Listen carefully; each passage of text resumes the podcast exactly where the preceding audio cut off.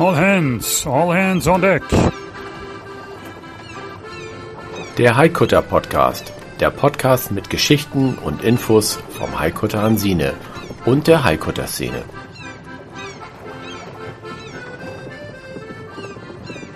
Klar zum Anlegen.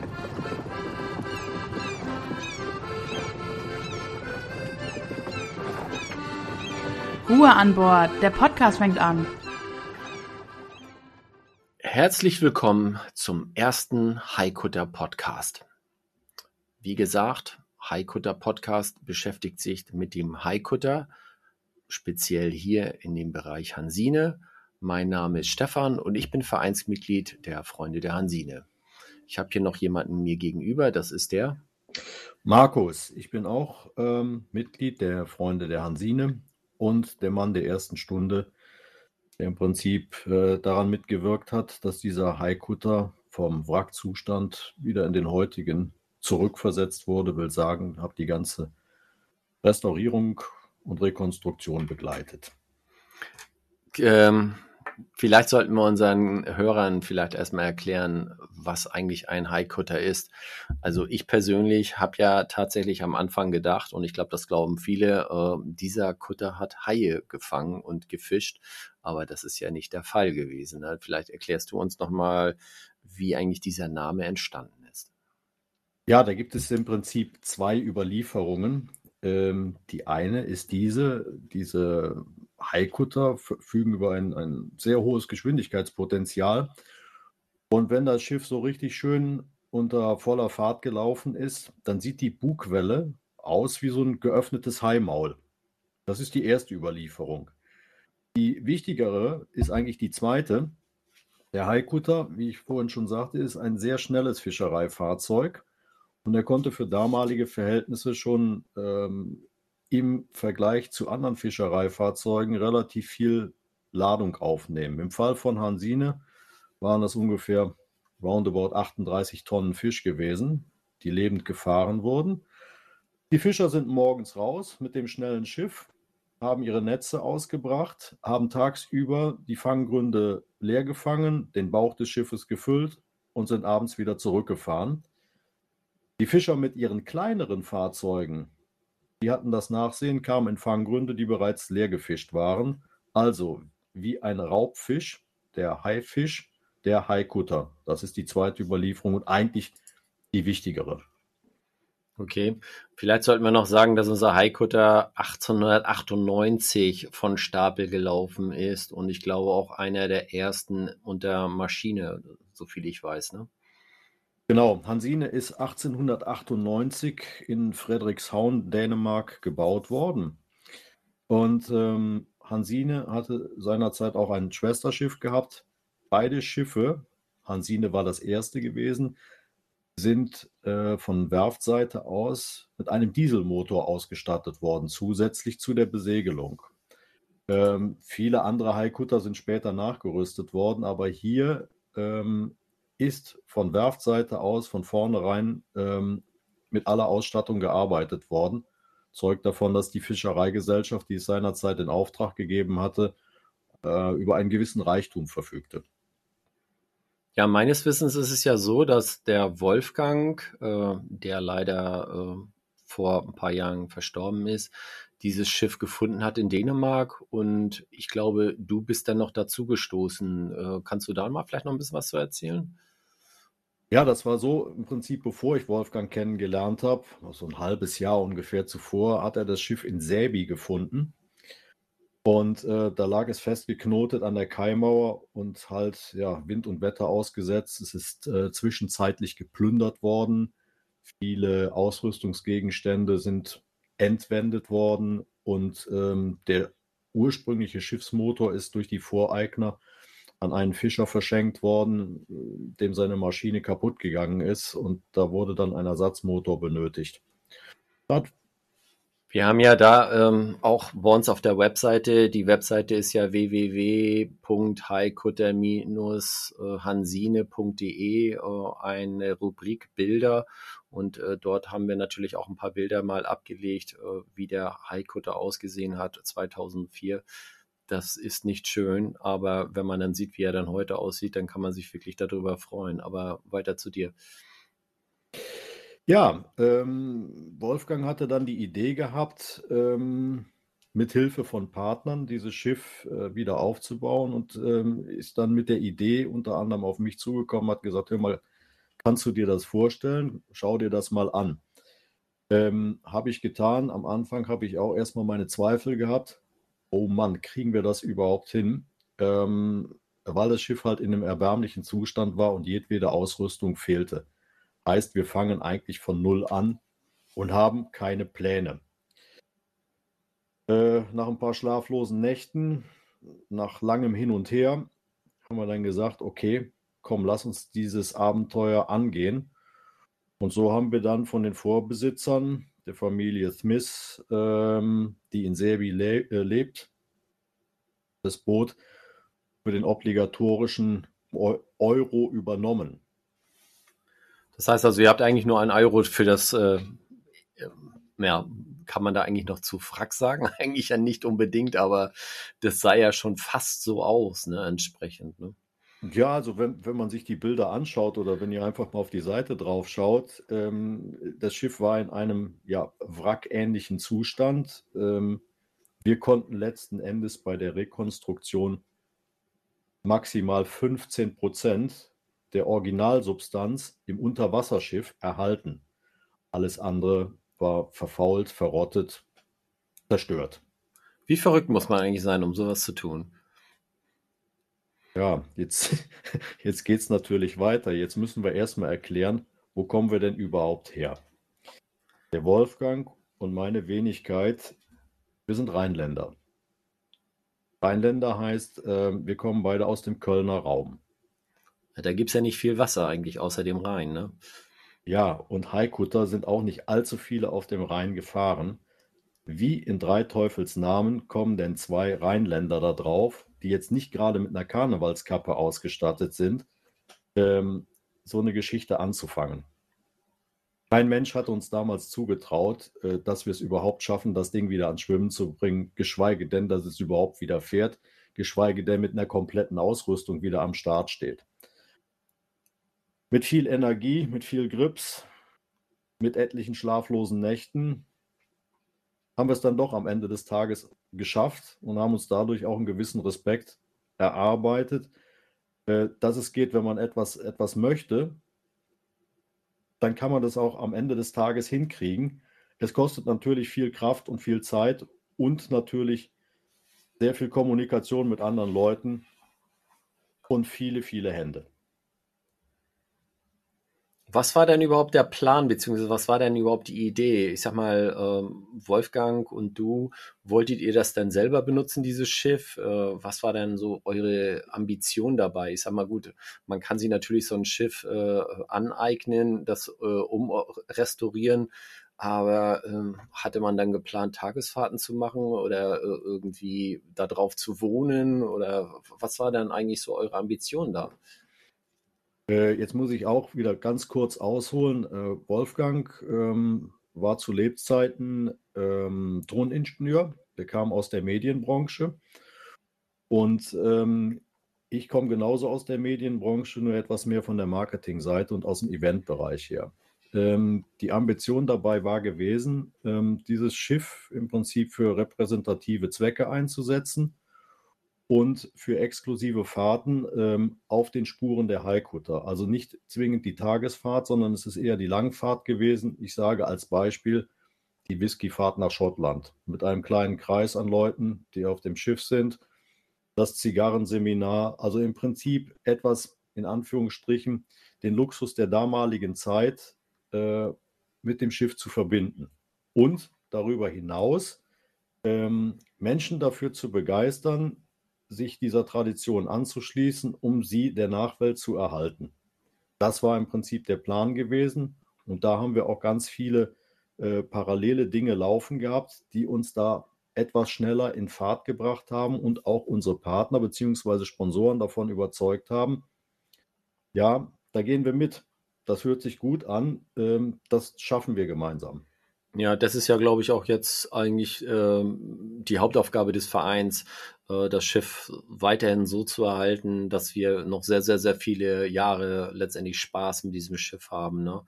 Ähm, und äh, wir hoffen mal, dass das auch so weiterhin bleibt. Also ich bin da sehr zuversichtlich. Wir haben ja in den letzten Jahren doch sehr, sehr viel reingesteckt, aber da werden wir auf einem anderen Podcast beziehungsweise bei einem anderen Aufnahme werden wir da ein bisschen mehr zu erzählen. Wir wollen ja jetzt erstmal in diesem hier mal kurz über die Anfänge reden und dann später nochmal ins Detail gehen. Ja, das ist richtig. Also wir wollten euch jetzt erstmal ähm, zeigen, beziehungsweise die Richtung äh, aufzeigen, was ist ein Haikutter, was hat man unter einem alten Fischereifahrzeug zu verstehen. Ähm, kann man sowas alleine betreiben? Nee, kann man mit Sicherheit nicht, es sei denn, man ist der letzte Enthusiast und hat ein, ein sehr dickes Bankkonto gefüllt, nur für ein bisschen privaten Spaß. Ähm, ohne den Verein geht es nicht. Und ähm, in der Tat, Stefan hat es vorhin schon gesagt, man muss schon ähm, ein bisschen verrückt sein und Enthusiast sein, sich diesem Verein anzuschließen. Wie sagt man so schön beim Wassersport? Wassersport ist 100-Euro-Scheine unter der eiskalten Dusche zu, zu, zerreißen. Nichts anderes ist es. Aber am Ende des Tages, was sich auszahlt, äh, ist die Kameradschaft, ist die Freundschaft, die auf dem Schiff entsteht. Und das ist eigentlich der wesentliche Punkt, der heute durch den Verein auch gepflegt wird zusätzlich dazu noch ähm, junge Menschen zu gewinnen, mitzumachen, sich der ganzen Sache anzuschließen und heute in unserem schnelllebigen Zeitalter auch eine gewisse Entschleunigung zu erfahren. Ja, da kann ich dir nur zustimmen. Also, wenn ich auf dem Schiff bin, ist eine extreme Entschleunigung vorhanden. Also, ähm, ganz ehrlich, ich genieße es jedes Mal, wenn wir irgendwelche Turns machen äh, mit dem Schiff, dass ich dann so ein bisschen mal abschalten kann. Aber vielleicht können wir ja noch mal ein bisschen zu den Anfängen noch mal wieder zurückkommen. Äh, wir hatten ja jetzt gerade gesagt, du, ihr habt das ja für ein Euro das war ja früher ein D-Mark, ne? War das noch D-Mark-Zeit? Ja. Müsste, müsste nee, noch nee, D-Mark-Zeiten gewesen das, das, Nein, das, das war schon. Äh, Ach ja, genau, zu viel ist ja schon Euro. Genau, okay. Euro gewesen. Aber Stefan, ich kann dich beruhigen. Wir haben nur 50 Cent bezahlt. Ja, okay. Aus dem obligatorischen Euro sind nur die 50 Cent geworden. Und das ist wirklich Tatsache. Gut, dann habt ihr das also jetzt dann da abgeholt und irgendwo hingebracht oder hm, was ist dann passiert, als ihr euch einigt wurdet mit der Vorbesitzerin?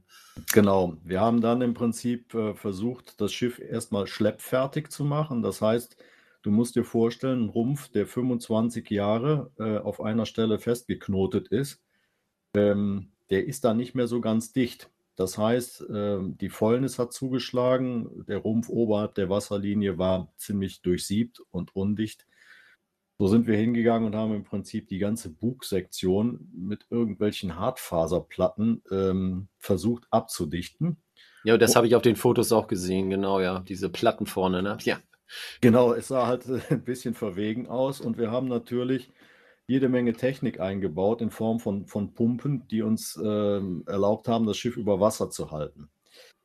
Ähm, dann haben wir im Prinzip eine, einen Schleppbetrieb angesprochen und haben gesagt, hör mal, kannst du uns mit dem Schiff ähm, auf die Hobro-Werft äh, schleppen? Wo liegt die? Ähm, äh, boah, jetzt hast du mich gerade getroffen. Wir, wir, wir, waren von Frederikshauen gebaut über Säby nach Hobro, Hobro-Werft, also in Hobro, Dänemark. So. Ah, okay, Dänemark. Im gleichnamigen Dorf äh, gibt es auch die Werft. So, der erste Schleppversuch mit einem 5000 PS Schlepper, der ein bisschen überdimensioniert war, ist äh, kläglich gescheitert. Will sagen, das Schraubenwasser war so stark gewesen von dem Schleppschiff, äh, dass uns vorne äh, die ganzen Platten aufgerissen sind und äh, das restliche Kalfat, was eigentlich das Schiff abdichtet, äh, fliegen gegangen ist und wir massiven Wassereinbruch im Bug hatten was uns, ähm, ja, ich sag mal, die acht Pumpen, die wir an Bord hatten, die hatten alle Hände voll, nein, alle Leistung bringen müssen, um uns über Wasser zu halten. Und wir mussten kurzerhand abbrechen und wieder zurück äh, an die Mauer und äh, haben dort versucht, im Prinzip das Schiff erstmal über Wasser zu halten, um es wieder neu abzudichten. Also Versuch 1 kläglich gescheitert.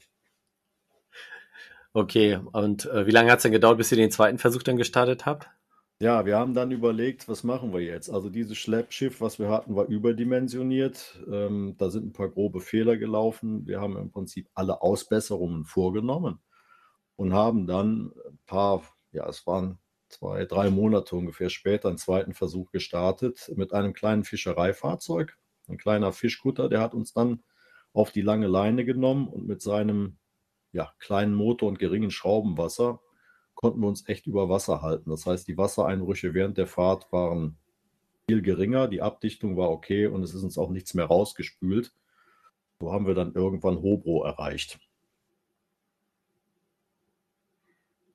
Ja, das hört sich doch schon mal gut an. Also das war dann ähm, ja, eine erfolgreiche Überfahrt, würde ich dann mal sagen. Ne?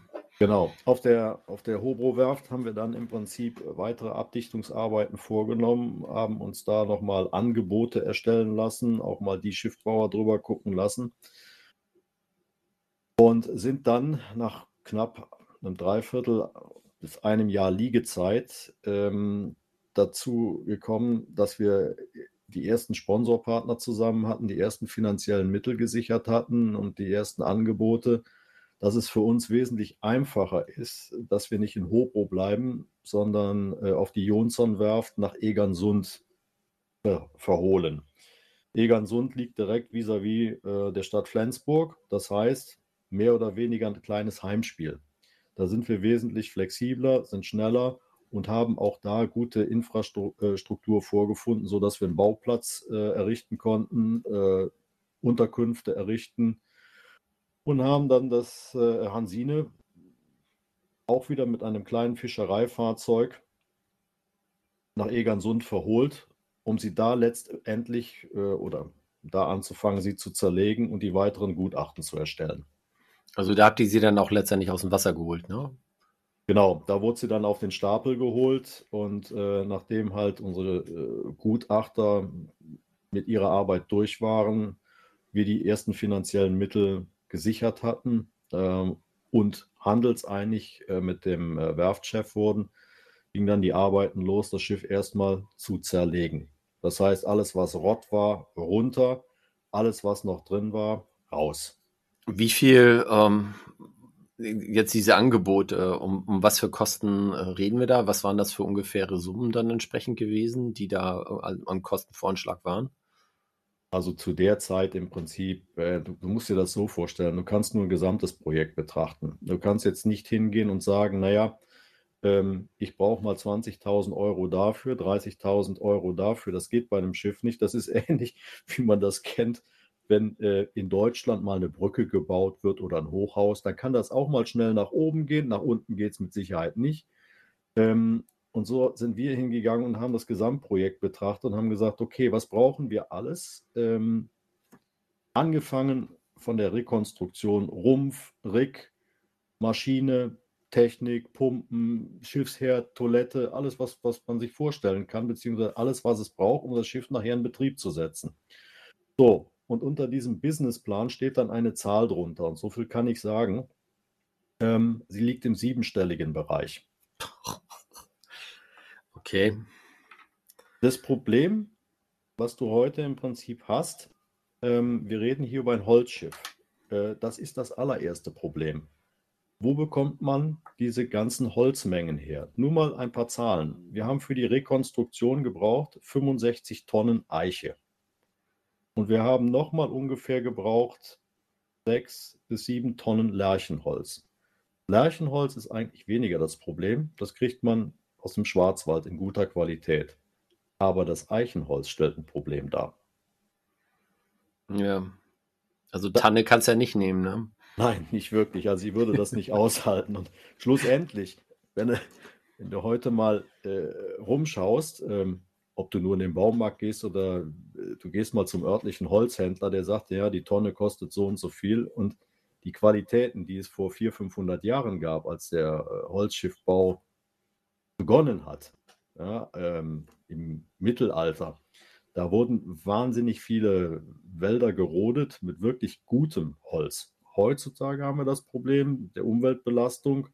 Die Bäume wachsen zu schnell, die haben keine Widerstandskraft. Wo kriegst du den Kram noch her? Wir sind fündig geworden ähm, in Finnland und haben dort ganze Bäume aufgekauft, die wir dann äh, in den Schwarzwald beziehungsweise in Teilen oben nach Egersund gebracht haben zum Aufschneiden. Ja, ist ja cool. Das was, das, was du heute praktisch äh, an Holz hier in, in, Deutschland oder in unseren Regionen bekommst, ist sogenannte grüne Eiche. Das heißt schnell gewachsen, ist kaum widerstandsfähig, ist sehr nass. Lässt sich zwar einfacher äh, verarbeiten, aber du kannst von ausgehen, dass du nach zehn Jahren kannst du die Planken wegschmeißen. Dann sind sie durch. Und das passierte halt bei dem Holz, was wir aus Finnland verarbeitet haben, nicht. Das konnten wir auch sehen. Wird auch wieder in einem separaten Podcast mal besprochen was wir denn so zwischenzeitlich äh, auf der Werft an Unterhalt leisten mussten. Da konnte man das gut sehen, was nach den Jahren passierte. Aber das ist ein anderes Thema. Ja, das sehe ich auch so. Also wir haben ja noch genügend Futter, sage ich mal, äh, um hier den Podcast äh, weiterhin am Leben zu erhalten, beziehungsweise überhaupt dann da mal mit zu starten. Und äh, ich glaube, für heute reicht das auch erstmal. Wir wollen euch ja mal ein bisschen neugierig machen auf die weiteren äh, Sendungen, die wir dann bringen werden. Und äh, ich kann euch schon eins versprechen.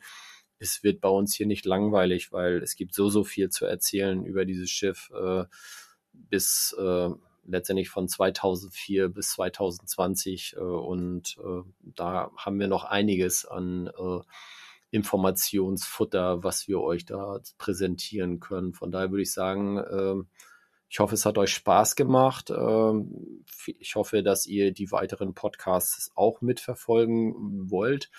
Äh, wenn ihr weitere Info über unseren Verein äh, haben möchtet, schaut einfach mal auf unsere Internetseite. Wir, wie gesagt, wir haben www.freunde-hansine.de.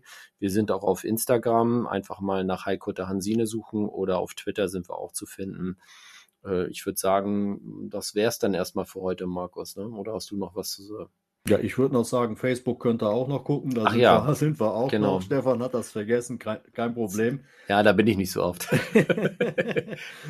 ähm, ich will hoffen, dass ihr uns auch so ein bisschen äh, die Stange haltet, äh, dass euch die erste Sendung gefallen hab, äh, hat. Und ähm, wir würden uns freuen, wenn ihr wieder einschalten würdet, ähm, ja, bei den weiteren tollen Geschichten rund um das Thema Haikutter und insbesondere um unseren wertvollen Haikutter, die Hansine. Bis dahin, bleibt Tschüss. gesund, alles Gute. ciao, Tschüss. ciao. All hands on deck. All hands. Klar zum Ablegen.